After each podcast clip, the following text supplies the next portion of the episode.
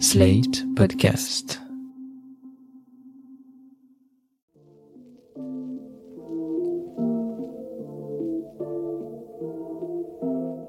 Bonjour et bienvenue dans New Deal, le podcast IFRI Slate TTSO qui revient chaque semaine sur l'actualité américaine avec Laurence Nardon, responsable du programme Amérique du Nord à l'IFRI. Bonjour Laurence. Bonjour Christophe. Laurence, lundi 11 octobre, deux tribunes de républicains anti-Trump sont parues dans le New York Times et le Washington Post.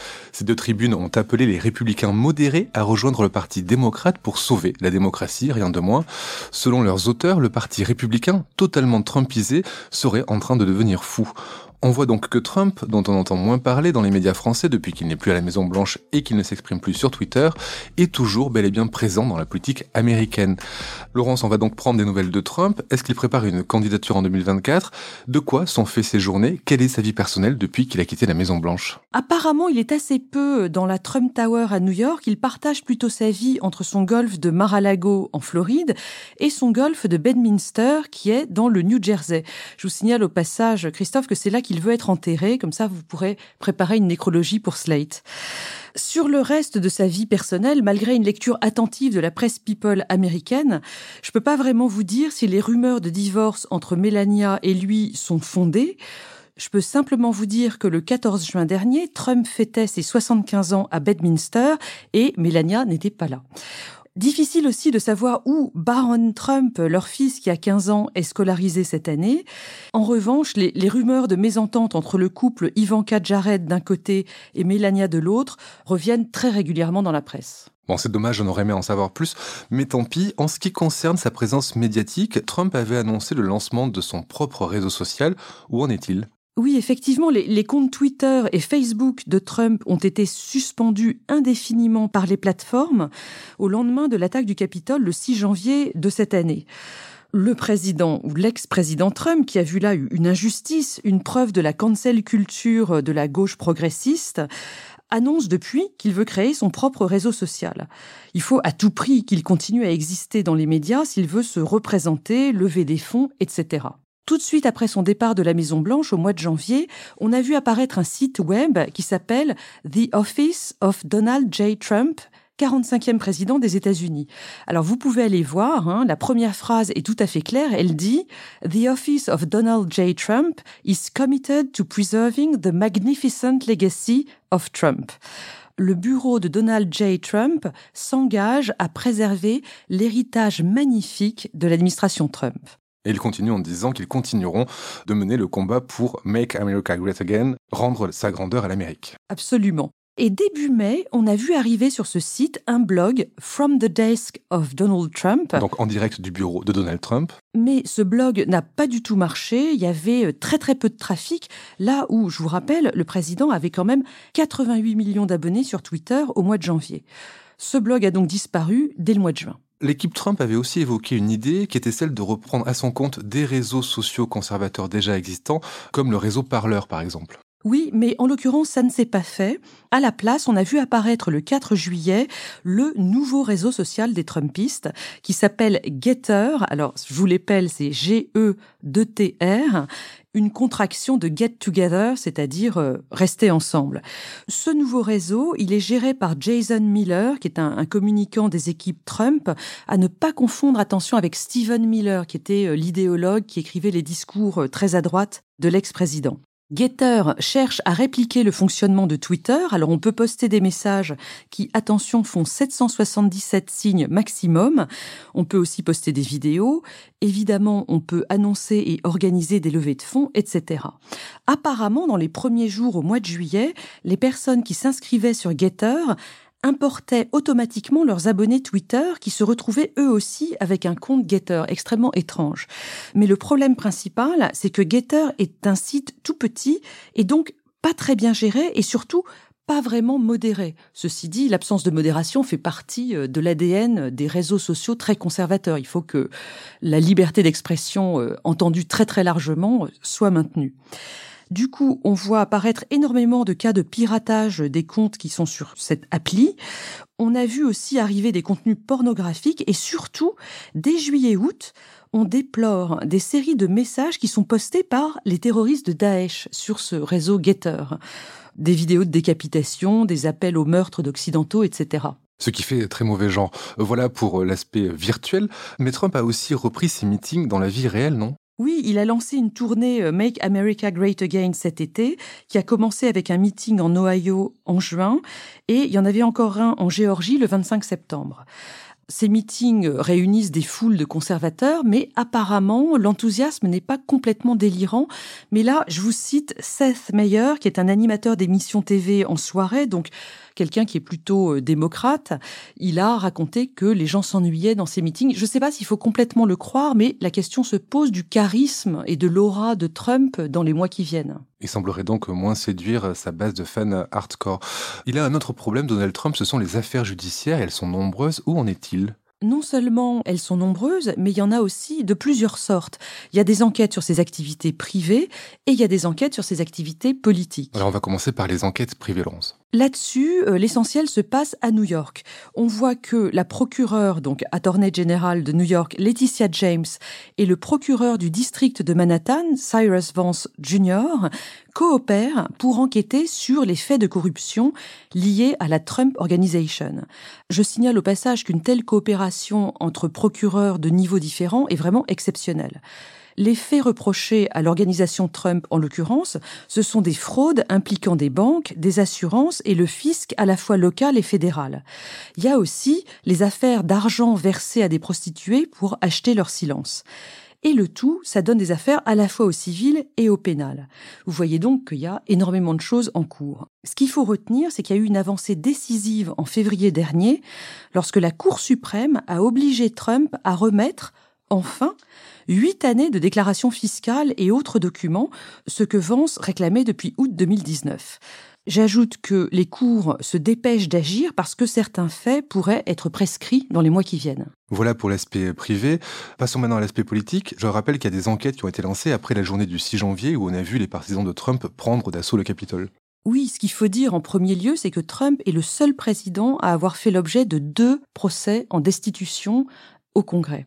Vous vous rappelez du premier procès, c'était celui qui était lié à l'affaire ukrainienne, lorsque Trump avait suspendu l'aide militaire américaine à ce pays en exigeant que le gouvernement de Kiev lance une enquête en corruption sur le fils Biden, Hunter.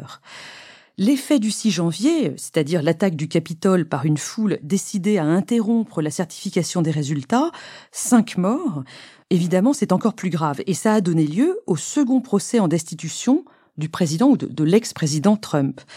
Dans les deux cas, c'est-à-dire lors des deux procès en destitution, la Chambre a mis le président en accusation, mais le Sénat ensuite l'a acquitté parce que il n'y avait pas les deux tiers de voix nécessaires pour condamner le président. Ça n'a quand même pas empêché le Congrès de, de mener une enquête sur ce qui s'est passé. Oui, absolument. Les républicains du Sénat ont empêché la création d'une commission bipartisane, mais la Chambre a créé ce qu'on appelle un Select Committee, c'est-à-dire une commission ad hoc pour enquêter sur ces fameux événements.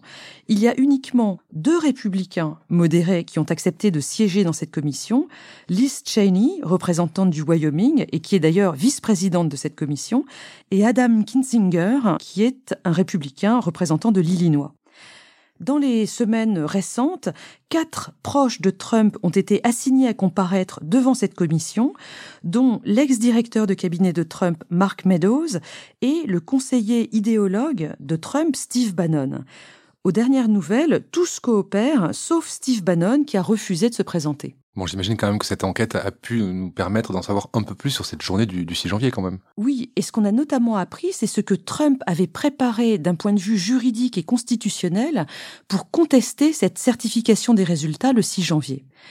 Ces informations, elles apparaissent dans deux endroits, notamment d'abord le rapport de la commission judiciaire du Sénat, un rapport qui a été établi par les démocrates, et surtout le Eastman Memo, un document produit par l'équipe Trump et qui a été rendu public dans le dernier livre de Bob Woodward et de Robert Costa, qui est paru en septembre sous le titre Péril. Bob Woodward à qui on peut faire confiance puisque c'est quand même celui qui a révélé l'affaire du, Watergate. Alors qu'est-ce qu'il dit, Laurent, cet Eastman Memo vous rappelez peut-être que dans les élections américaines qui sont au suffrage indirect, chaque État a des grands électeurs. Le nombre dépend de la population de l'État.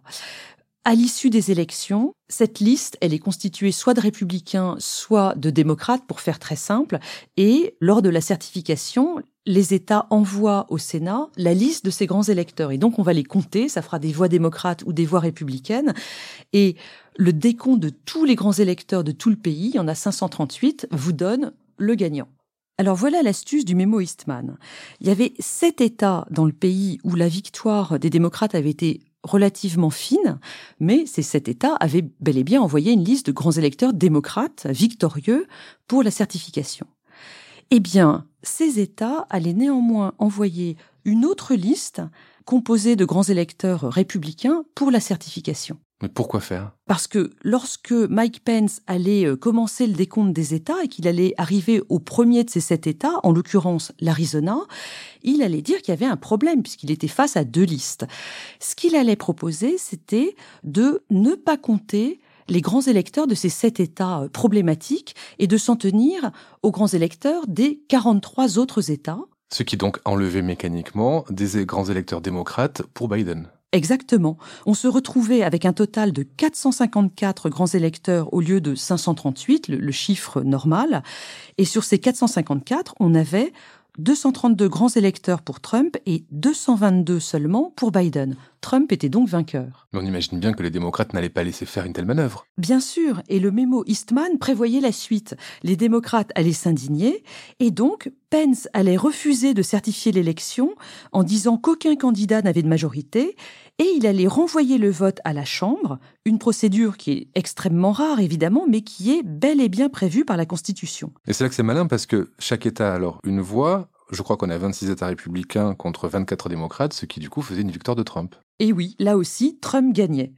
Tout dépendait donc de Pence, et Trump le savait très bien parce que lors de la manifestation Stop the Steal, qui avait euh, débuté au matin du 6 janvier, rappelez-vous, à Washington, il avait dit à la foule, si Mike Pence fait ce qui est juste, the right thing, nous gagnerons l'élection. Or, Mike Pence a refusé de se plier aux injonctions de Trump, ce qui, a posteriori, semble quand même véritablement miraculeux. C'est pourquoi, dans la suite de la journée du 6 janvier, on a vu les manifestants crier Hang Mike Pence, pendons Mike Pence, en défonçant les portes du Capitole. Donc on a vu une rébellion in extremis du vice-président Mike Pence et qui finalement a sauvé l'élection présidentielle américaine de 2020. Ce qui nous ramène aux deux tribunes dont vous nous parliez en introduction, deux tribunes signées par des républicains anti-Trump qui sont parues donc lundi, une dans le New York Times et une dans le Washington Post. Que disent-elles ces deux tribunes? D'abord, dans le New York Times, la tribune est écrite par Miles Taylor et Christine Todd Whitman. Ce qui est intéressant, c'est que Miles Taylor, c'est l'auteur de la tribune anonyme anti-Trump qui était déjà paru dans le New York Times, rappelez-vous, en 2018. On savait que c'était un officiel de l'administration Trump, mais on ne savait pas qui c'est. Maintenant, on le sait, c'était Miles Taylor. Les deux auteurs du New York Times, donc, et Max Boat, qui est l'auteur de la tribune dans le Washington Post, disent un peu la même chose tous les trois, c'est-à-dire qu'ils sont républicains mais qu'ils considèrent que le parti est devenu absolument ingérable. Ils ont appelé pendant un moment à la création d'un troisième parti qui aurait été un parti de centre droit, mais manifestement ils ont renoncé. Ce qu'ils disent, et ils appellent les autres républicains modérés à les imiter, c'est qu'il faut voter démocrate pour créer un courant modéré au sein du Parti démocrate afin de sauver le processus démocratique dans les années qui viennent.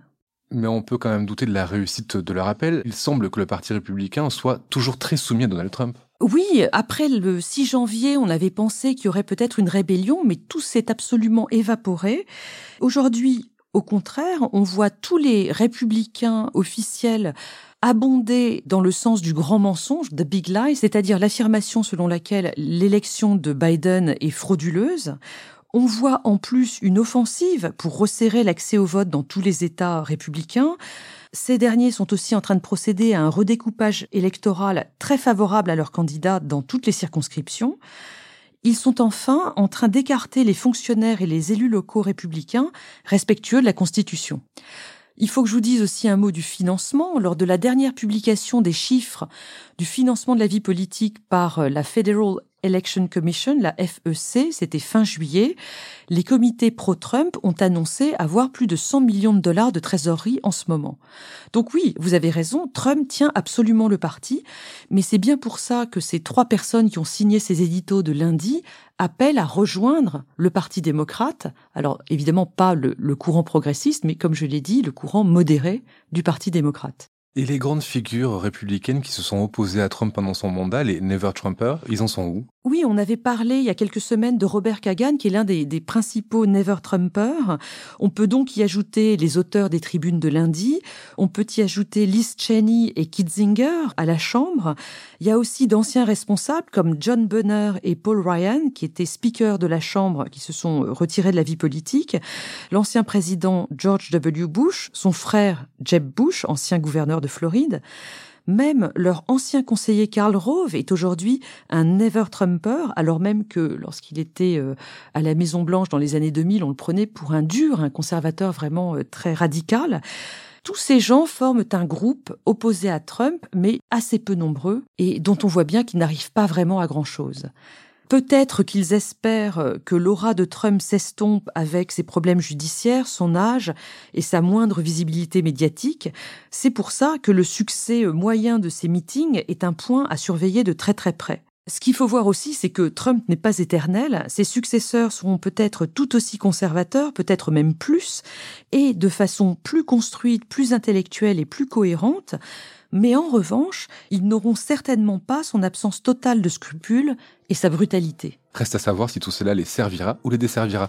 Merci Laurence pour ces nouvelles de Donald Trump. On se retrouve la semaine prochaine pour un nouvel épisode de New Deal. Merci Christophe, à la semaine prochaine. Retrouvez New Deal chaque semaine sur slate.fr ou votre plateforme de podcast préférée.